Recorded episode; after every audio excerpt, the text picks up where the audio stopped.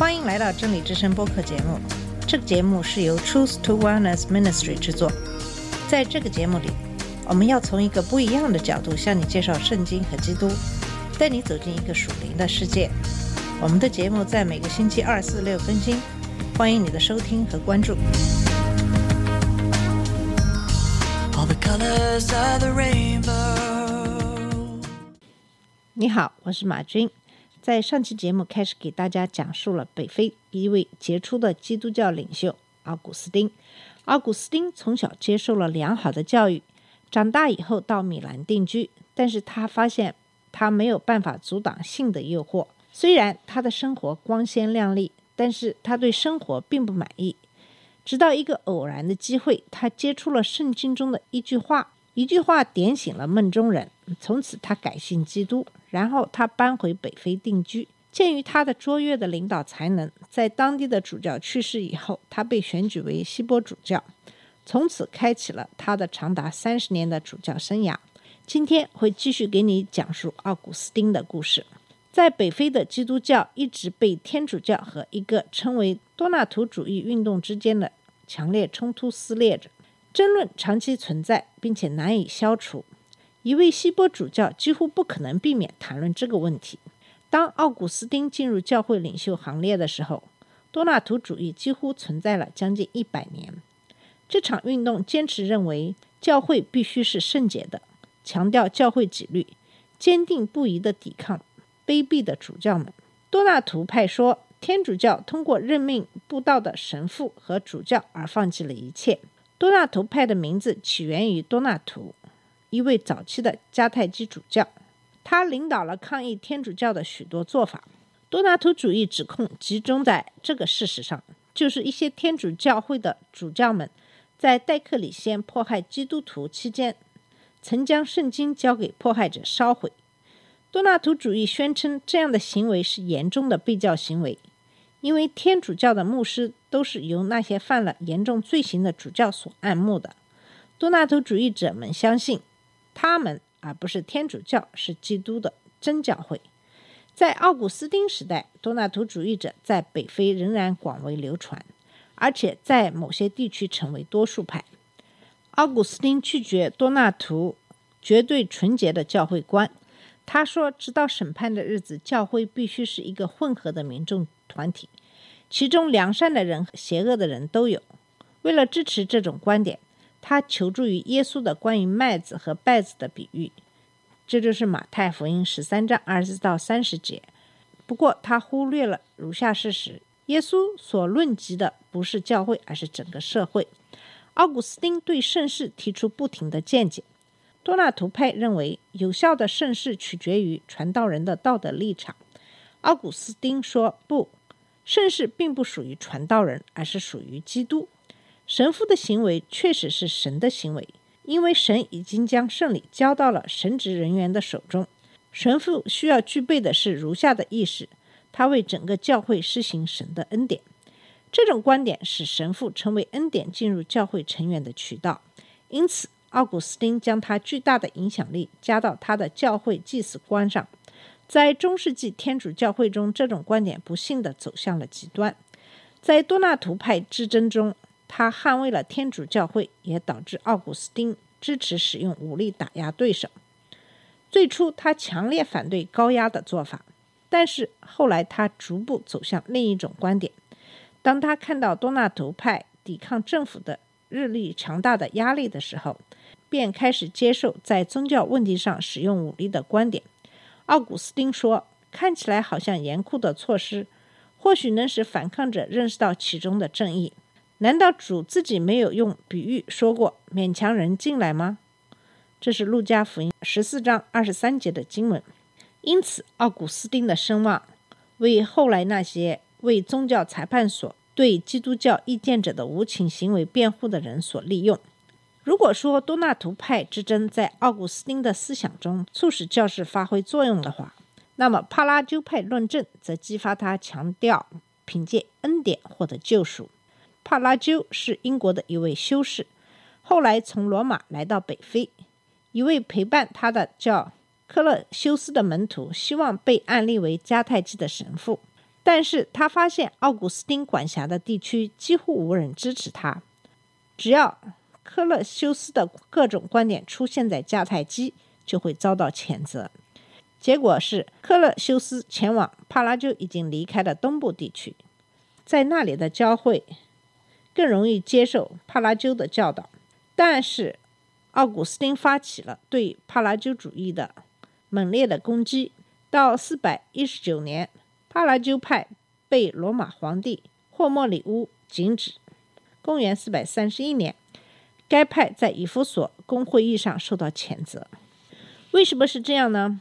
帕拉鸠教导什么东西引起奥古斯丁的激烈反对呢？这位修士否定人的罪是从亚当那里遗传来的。他说，人可以自由选择行义或犯罪。进一步说，死亡不是亚当悖逆的结果。的确，亚当将罪引入这个世界，但是只是通过他败坏的榜样。在亚当的罪和人类的道德处境之间没有直接的联系。几乎所有的人都已经犯罪，但是不犯罪是可能的。事实上，有些人没有犯罪。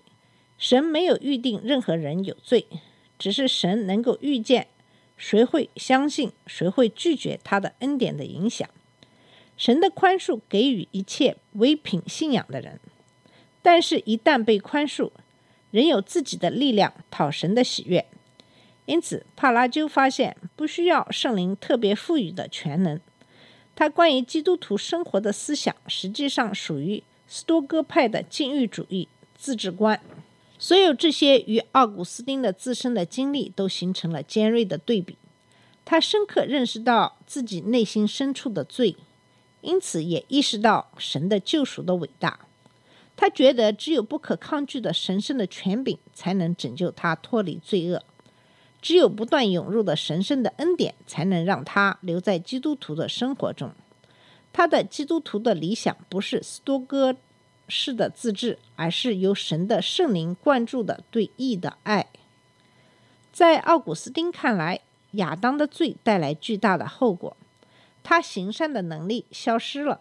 一句话，他灵性上，而且不久在肉体上都死亡了。但是他不仅仅。毁灭了自己。奥古斯丁教导说，整个人类都在亚当之中，分有他的堕落。人类成了腐败的一群，没有任何能力去行善的事。每个人从幼年到老年，除了诅咒，什么都不配。因为人自己不能做善事，所有的做善事的能力必定都是神的白白给的恩赐及恩典。神从堕落的人中拣选一些人接受这种恩典。恩典来自于基督的工作，通常是通过教会，特别是通过教会的圣事领导他们身上。所有接受洗礼的人都领受了重生的恩典，这使人重新获得服侍神的自由。尽管这种服务即使在最好的情况下也是不完美的，并且只能通过持续不断的恩赐及更多的恩典才能得以维持下去。威里斯顿·沃尔克解释说。神没有给予恩典的人就失落了。没有人能够确定，即使他现在享有神的恩典，他将会被救赎。只有神赋予坚忍即额外恩典的人，也就是说，只有终身享有神的佐助的人才会得到救赎。因此，人自己没有能力和价值，人的救赎完全来自神。奥古斯丁像保罗一样，已经被神的恩典捉住了。他通过对他来说似乎是灾难的事情而进入基督教信仰。起初的大灾难是他出生时的处境，即犯罪并被逆神。唯一可以摆脱这种灾难的途径就是重生。新教改革者将在很大程度上依赖奥古斯丁的观点，即人类因罪的控制而丧失能力，以及只有上帝的恩典才能使人康复的观点。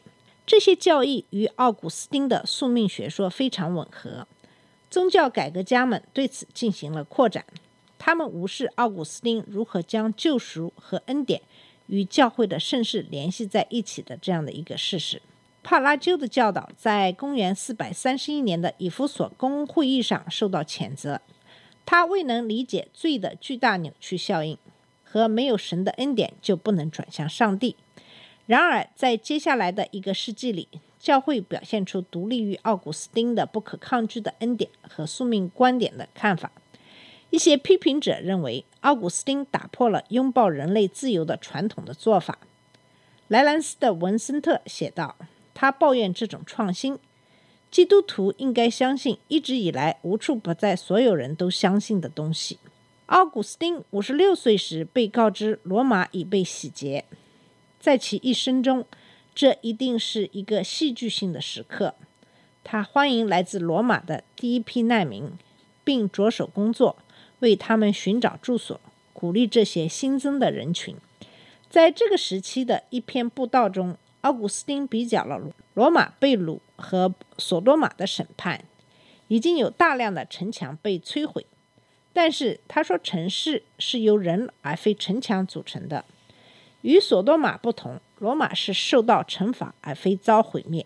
不久，他转向了更为深刻的问题，就是像。如罗马一样的城市和天国之城或上帝之城之间的关系问题，前者有时日之限，即万物一样即刻兴起又衰落；后者则是永恒的。这个问题在其心中盘桓了十六年，几乎直到他生命的终结，他才完成了伟大的著作《上帝之城》。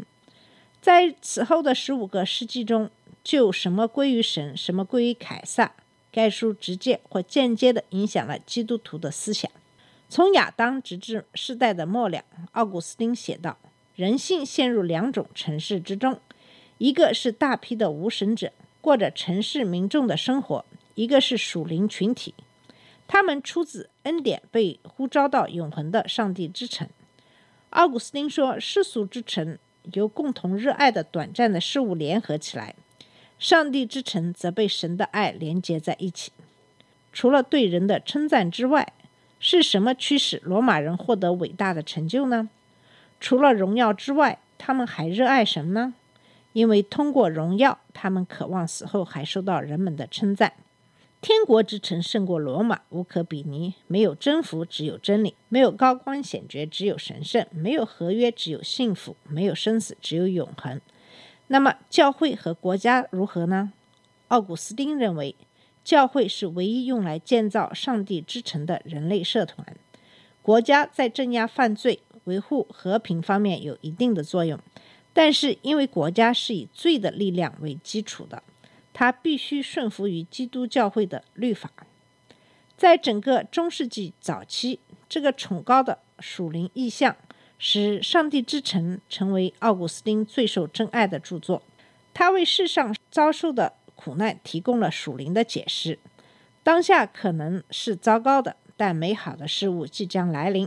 黄金时代，神国属于未来，而非属于某一个光彩正在消退的世俗王国。